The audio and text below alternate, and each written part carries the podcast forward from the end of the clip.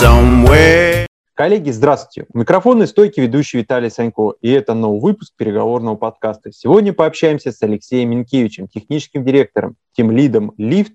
В 2008 году стал вторым сертифицированным руководителем проекта PMP в Минске. Соавтор книги Project Management «Как быть профессионалом». Алексей, здравствуйте.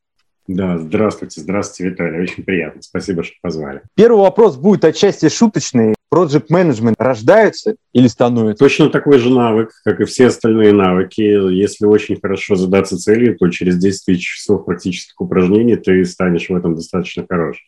Вот. Есть, наверное, всего несколько, э, как сказать, базовых условий, э, по которым ты, ну, как это сказать, скорее станешь хорошим руководителем проекта. Первое – это нужно любить людей, а второе – это нужно любить с ними общаться, потому что коммуникация – это 90% работы проектного менеджера, и, соответственно, нужно э, иметь достаточно неплохой навык коммуникации, который тоже в итоге можно нарастить, прокачать и как сказать, достичь в этом определенного уровня. Отлично, что упоминали тему коммуникации, мы к ней чуть позже вернемся, так как вот я знаю такую деталь, что в 2015 году вы основали школу управления, и поэтому хотелось бы с вами поговорить для начала о теме образования. Где, с чего начать? Я весь свой опыт имею в IT-отрасли, поэтому я буду говорить за IT-отрасль. Как там происходит в строительстве, банковской сфере и прочих, э, не знаю, но предположу, что тоже несколько похоже. Значит, э, смотрите, какой интересный момент. Э, просто так взять, пойти поучиться проектному менеджменту и устроиться на работу практически нереально. У меня, наверное, из там тысячи моих студентов, можно по пальцам одной руки фрезеровщика пересчитать, сколько людей, не имея практического опыта, устроились на работу проектным менеджером. Э, обычно это люди, которые, ну, очень старались выучиться, они получали там не просто какие-то проходили курсы, а получали сертификаты, и уже когда знания подтверждены экзаменами и сертификацией, их тогда брали на работу. А, смысл здесь очень простой. Если э, ты берешь какого-то проектного менеджера с улицы, то риски для бизнеса очень велики. Ты можешь потерять заказчика, ты можешь потерять команду, ну и, соответственно, потеряешь этого проектного менеджера, если что-то пошло не так. Поэтому в моей отрасли очень стараются растить проектных менеджеров изнутри, то есть смотрят на талантливых разработчиков, которые умеют хорошо общаться с э, заказчиками, смотрят на специалистов по тестированию, инженеров по тестированию, смотрят на бизнес-аналитиков, и те люди, у которых нормально сразу уже прокачан навык общения, обычно вот их потихонечку, потихонечку э, начинают учить, и из них растят руководители проекта. Потому что ты, в конце концов, должен понимать, что это за человек, и сможет он или не сможет, то есть у тебя должна быть какая-то история работы с ней.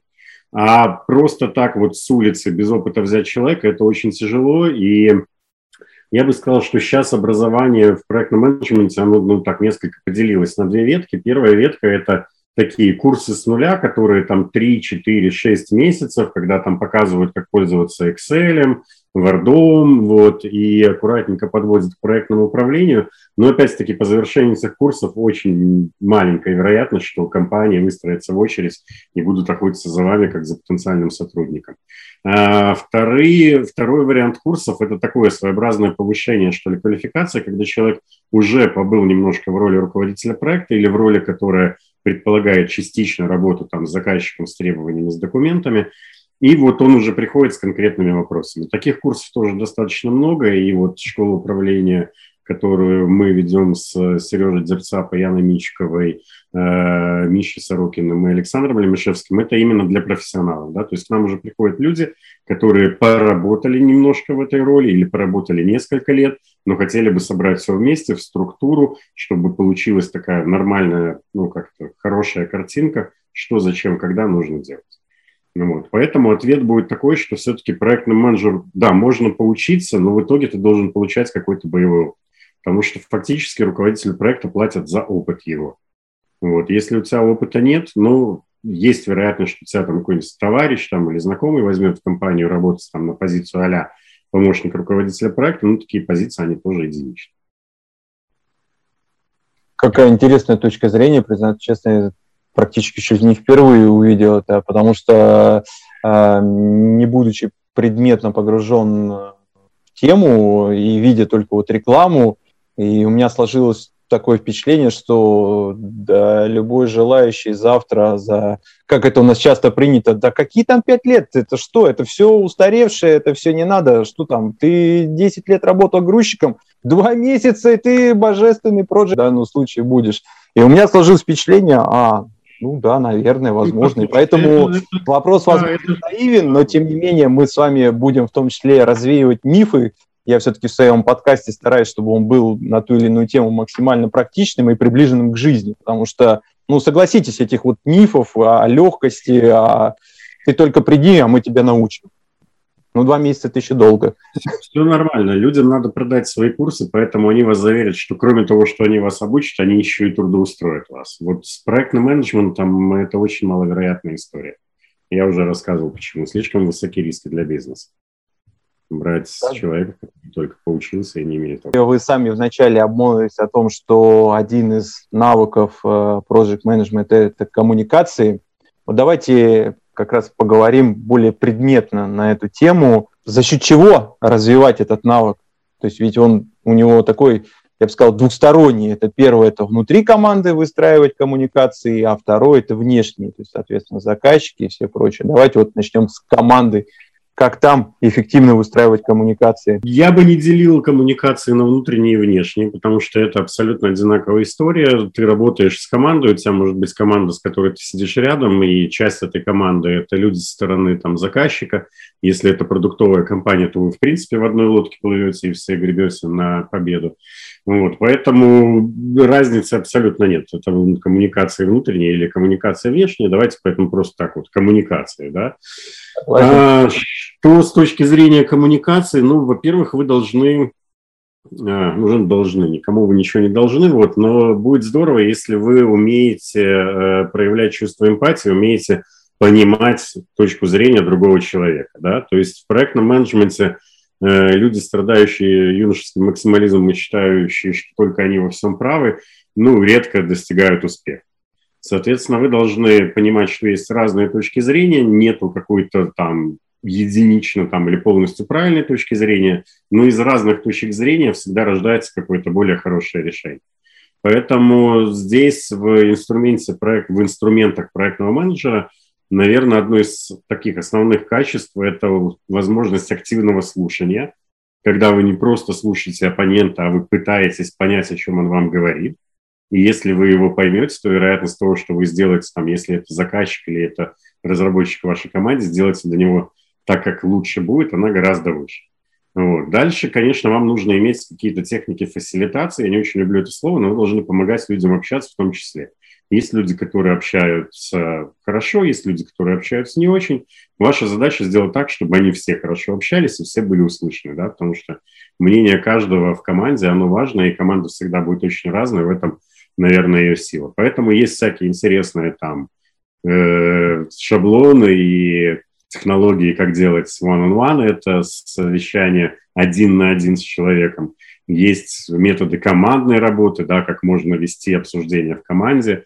Э, не знаю, там, карточки Кроуфорда, какие-то высказывания, мозговые штурмы. Вот, то есть это все достаточно неплохо описано. Вот, и вы здесь выступаете как человек, который, ну, вот, объединяет много каналов информации, много информации вместе, и вы стараетесь сделать так, чтобы эта информация, она была доступной для всех, понятной для всех, и решения, которые принимаются, они принимались там, используя там единый какой-то контекст. Да, э, я в свое время очень интересно столкнулся с тем, что когда ты работаешь с командой там 20, допустим, человек 30, можно еще управлять, так называемым, как я это называю, на здравом смысле, да, то есть когда все разделяют единую точку зрения, и ты такой, ну это же очевидно, ребята, давайте делать так. Когда у вас в проекте начинает быть больше, чем там 45 человек, вот тут уже невозможно иметь единый контекст, а вам нужно целенаправленно работать на то, чтобы у всех этих людей был единый контекст, они понимали, почему принимаются те или иные решения.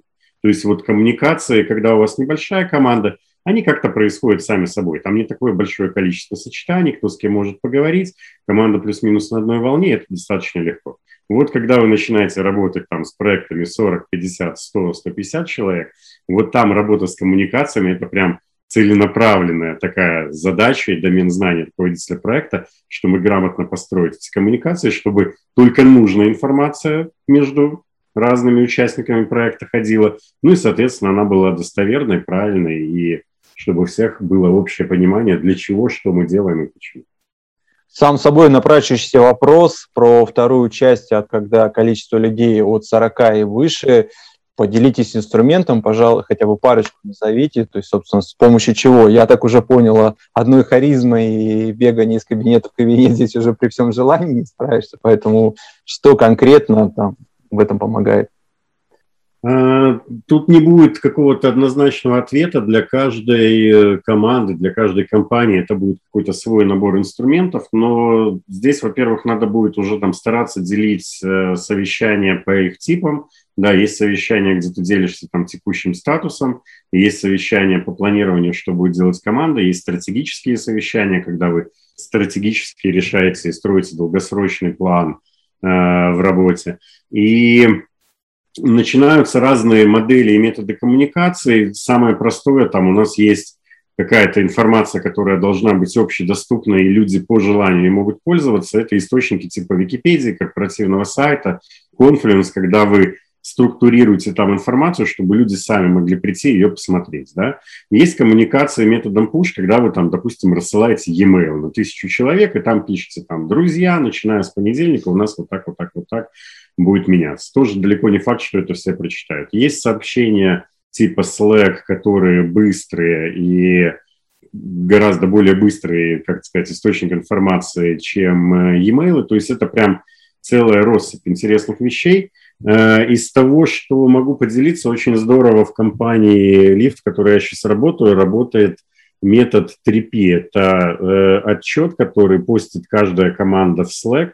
Э, делается это один раз в две недели, и отчет очень простой. Вот ровно на страничку сверху идет Прогресс, э, прогресс, соответственно, 5 пунктов команда пишет, какого прогресса достигла за две недели. Это 5 коротеньких пунктов по там, буквально одному-два предложения каждое, с возможностью вставлять линки на какие-то более интересные источники, ну, такие более детальные, да, там, спеки, Confluence и так далее. Следующий пункт – это plans, что мы планируем делать в следующие две недели, опять-таки максимум 5 пунктов. И третье – это проблемы, problems. Какие есть у команды блокеры, какие возможно, ей нужна в чем-то помощь.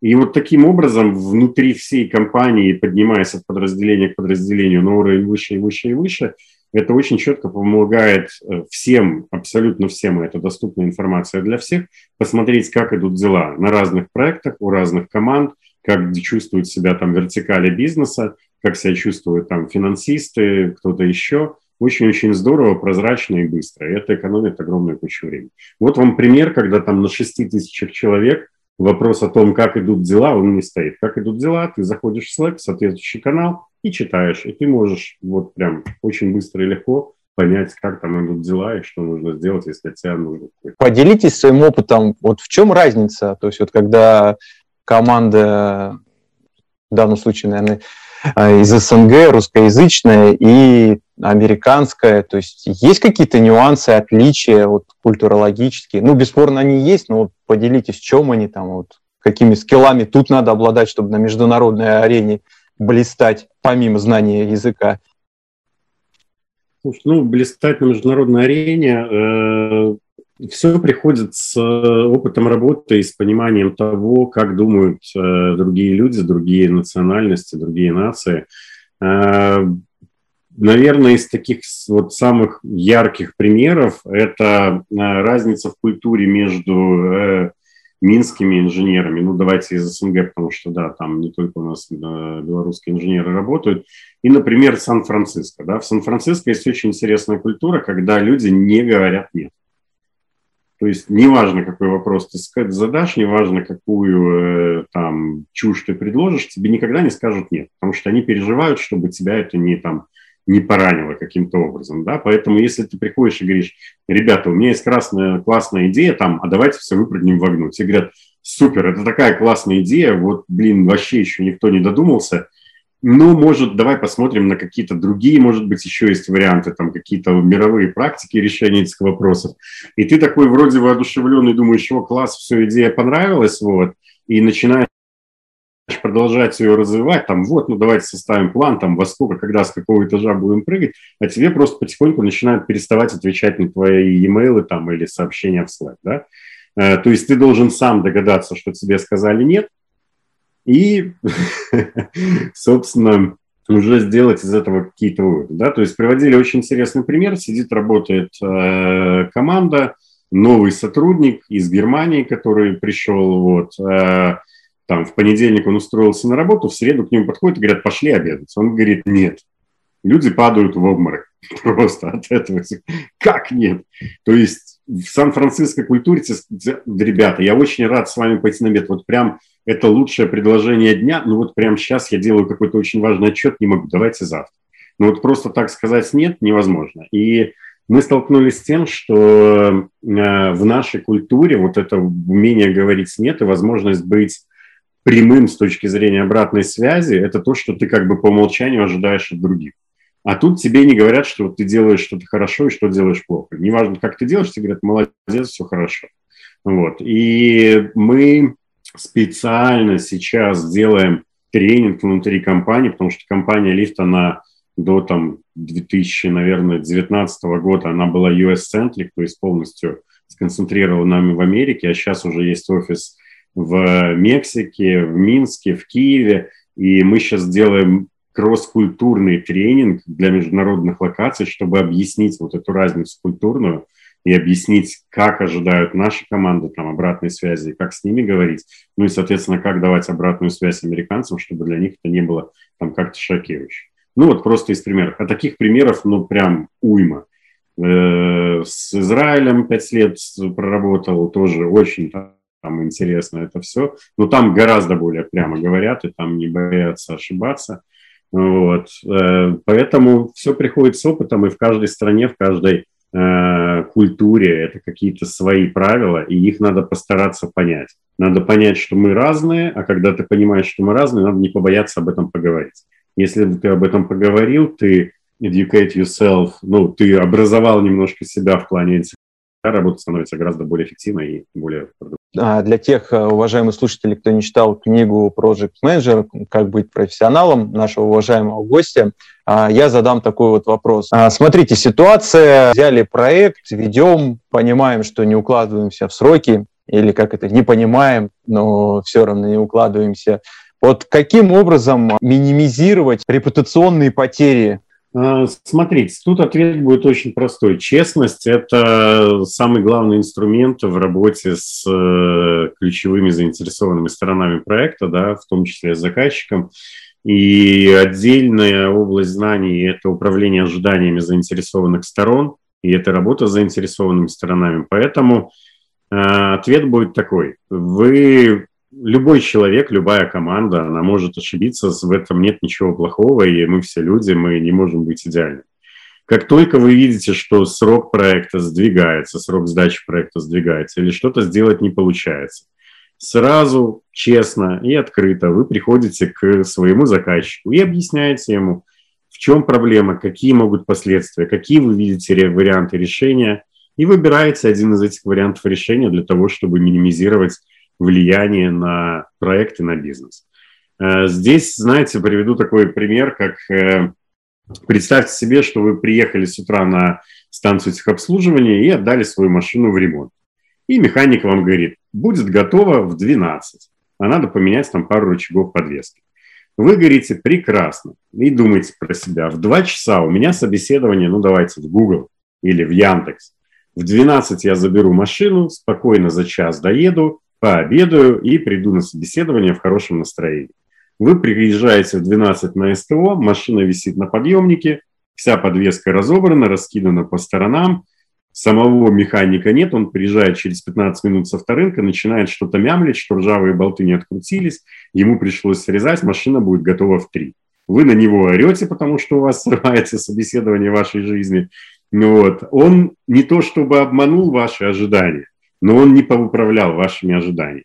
Если бы он с утра вам сказал, машина уже 8 лет э, имеет пробега, там уже ржавые какие-то болты. Если они открутятся, машина будет готова в 12. Если нет, мне придется их срезать, высверливать, новая резьба, за болтами на рынок, и тогда она будет готова. Планируйте свой день, чтобы, видимо, не зависеть от автомобиля и спокойно там на такси добраться до нужной точки, пообедать и пойти в хорошем настроении на свое собеседование. То же самое абсолютно идет в работе с заказчиком. Да? То есть не надо ничего скрывать, не надо прятаться. Вы сразу видите, что проект невозможно сдать в августе, можно будет сдать в середине сентября. Пойдите и поговорите, объясните, почему. В конце концов, ваш заказчик – это ваш самый лучший друг, потому что у вас у обоих одна и та же цель – завершить проект успешно. Поэтому вместе вы придумаете какое-нибудь хорошее и красивое решение, которое удовлетворит обе стороны. А вот если вы не признаетесь и будете это скрывать, то он закажет банки там, допустим, 20 августа, и на вот этой торжественной сдаче окажется, что проекта нет, и он еще не готов. И это будет фиаско. Поэтому ответ здесь такой, будьте честны. Будьте честны и э, не просто приходите с какими-то проблемами, приходите с возможными вариантами решений, и вы тогда придете к нормальному соглашению и так сказать, найдете нужный компромисс, не компромисс, но какой-то вариант, который удовлетворит и устроит обе стороны. Могу сказать так, что в тот момент, когда ко мне пришло это прозрение, я стал абсолютно честно и прозрачно работать со своими заказчиками, вот в этот момент у меня большинство проектов стали э, выполняться в срок в соответствии с бюджетом, с календарными планами, потому что в конце концов планы эти можно пересмотреть, если у вас что-то пошло не так, ну вот, и когда у вас есть атмосфера доверия и уважения с вашим партнером, с вашим заказчиком, любой проект будет готов и будет готов хорошо. Немножко уточню, а это как бы помогло вам с психологической точки зрения, да, то есть что вы все-таки контролируете, понимаете, что происходит в ситуации, и в данном случае как бы открыто, не скрывая, и как-то это внутренне помогло, помогло вам эффективнее достигать, да, в этом был нюанс? Да нет, э, внутренняя психология – это внутренняя психология, но когда вы ведете честную, открытую игру, вторая сторона в какой-то момент это понимает и начинает вместе с вами играть по этим правилам, и вот тогда все становится хорошо. Немного поговорим о вашей книге совместной с Сергеем, в своем профессиональном росте. Вот вы как автор книги, вот какой замысел был в данном случае? Ну, смотрите, здесь у меня и у Сережи было три целевых аудитории. Первая целевая аудитория – это прям начинающие руководители проектов, и книжка это получилась гораздо сложнее, чем дедлайн с именно э, профессиональной точки зрения.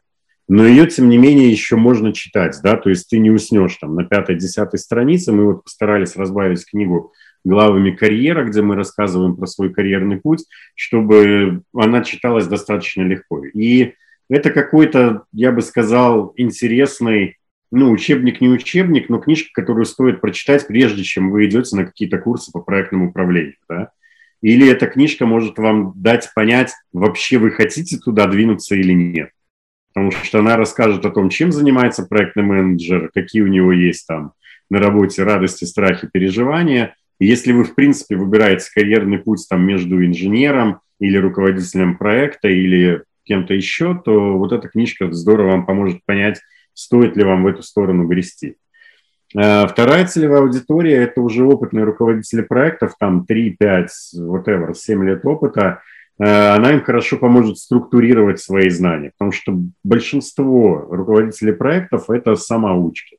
И когда они самоучки, они урывками взяли что-то тут, тут, тут, и вот все это вместе сложить в единую картинку и структуру, вот книга будет очень здорово полезна в этом плане. Третья целевая аудитория, третья группа – это владельцы собственных бизнесов.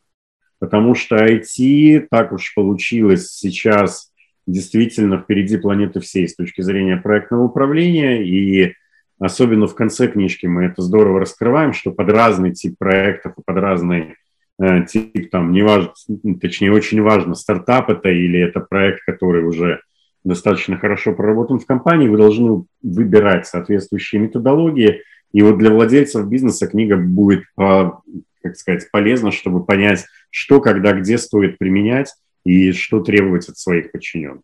Вот такие три группы целевых. Я же, в свою очередь, уважаемые слушатели, присоединюсь к видению автора, особенно по первому пункту. Действительно, за счет того, что в книге привнесены а, истории профессионального пути двух а, авторов, это вносит а, в книги по менеджменту, так хочется сказать, некую жизнь так это назову, потому что ссылки... Ну, в противном случае это был бы такой пеймбок, э, урезанная версия, я так назвал. Ну, что крайне, крайне скучно, без определенной цели понимания, для чего тебе это надо. А следующий мой такой вопрос, а, вот тоже к вам как к автору, к вам как к руководителю. А, соискатель, пускай будет с небольшим опытом, ну, каким-то образом, не знаю, на собеседовании вы узнаете, что вот он, ну, в данном случае, давайте вот вашу книгу прочитал.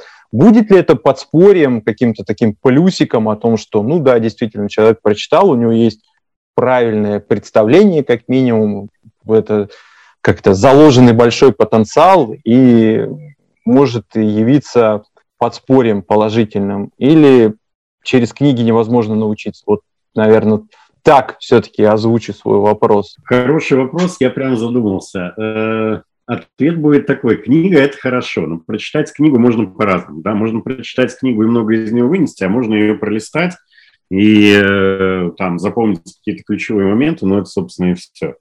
Я бы сказал, что если я готов брать человека э, без опыта проектного управления, то мне нужен, нужен ряд каких-то таких достаточно сильных сигналов, что человек действительно стремится к этому, и что он к этому, что он в этом будет хорош. С точки зрения стремления это обучение, да, то есть я должен, я обязательно посмотрю, как он учился. То есть, окей, книги, курсы, это не должно быть что-то разовое там.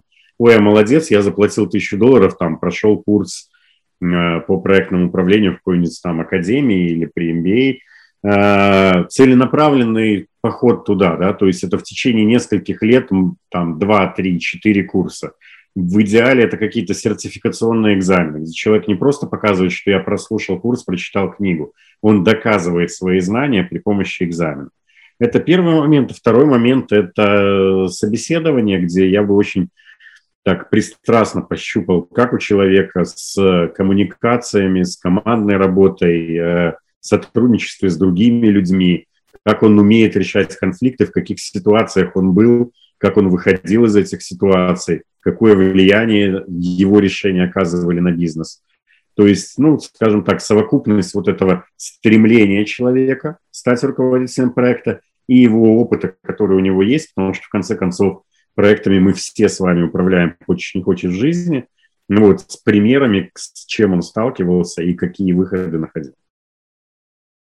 Я на протяжении всего нашего сегодняшнего выпуска так или иначе все-таки хожу вокруг да около, в том числе образования а, по, естественной теме а, project менеджмента. И вот уже, собственно говоря, под занавес, чтобы у слушателей сложилась такая более или менее картинка. Если мы сейчас говорим о человеке, который постоянно посещает какие-то курсы, читает книжки по project менеджменту, но такой опыт не сильно релевантный, а насколько он вообще востребован на рынке? То есть вот есть ли вообще смысл идти этим путем? Или же а, это в данном случае сделаю пасхалку для вас, уважаемые слушатели, прочитав книгу, вы узнаете, как все-таки правильно делать, но тем не менее, прям более подробно. Ну а сейчас Алексей, а, я думаю, покороче ответит а, на мой вопрос для того, чтобы стать, неважно кем, руководителем проекта, пилотом самолета или э, там каким-нибудь выдающимся строителем, в любом случае нужно учиться и нужно иметь план, по которому ты будешь идти. Поэтому если у человека есть за плечами несколько курсов и план, что еще он будет учить в течение следующего года-двух, то это один из очень хороших сигналов, чтобы взять его на работу. Вот, то есть человек должен показать, что он действительно идет к этой цели, он хочет ее достигнуть. Как можно достигнуть этой цели? Сдать несколько экзаменов, там, допустим, пусть это будет Project Management Professional, и вот тогда точно, вот, имея сертификат PMP, вас возьмут на работу, вы найдете. Не имея этого сертификата, просто там посетив несколько курсов, ваши шансы достаточно малы, если у вас нет там каких-то знакомых, которые вас готовы взять. Спасибо огромное, Алексей, за то, что откликнулись на мое предложение. Не так давно ознакомился с вашей книгой, и было очень приятно с вами пообщаться, позадавать вопросы, в том числе и о ней. Спасибо. Да, Виталий, большое вам тоже спасибо, что позвали. Удачи вам. Дорогие слушатели, вам тоже прекрасного дня. Надеюсь, что это было полезно. Таким получился наш сегодняшний выпуск. А, а вы, уважаемые слушатели, традиционно ставьте лайки, пишите комментарии, пишите, кого бы вы еще хотели услышать у меня в подкасте. И традиционное услышимся.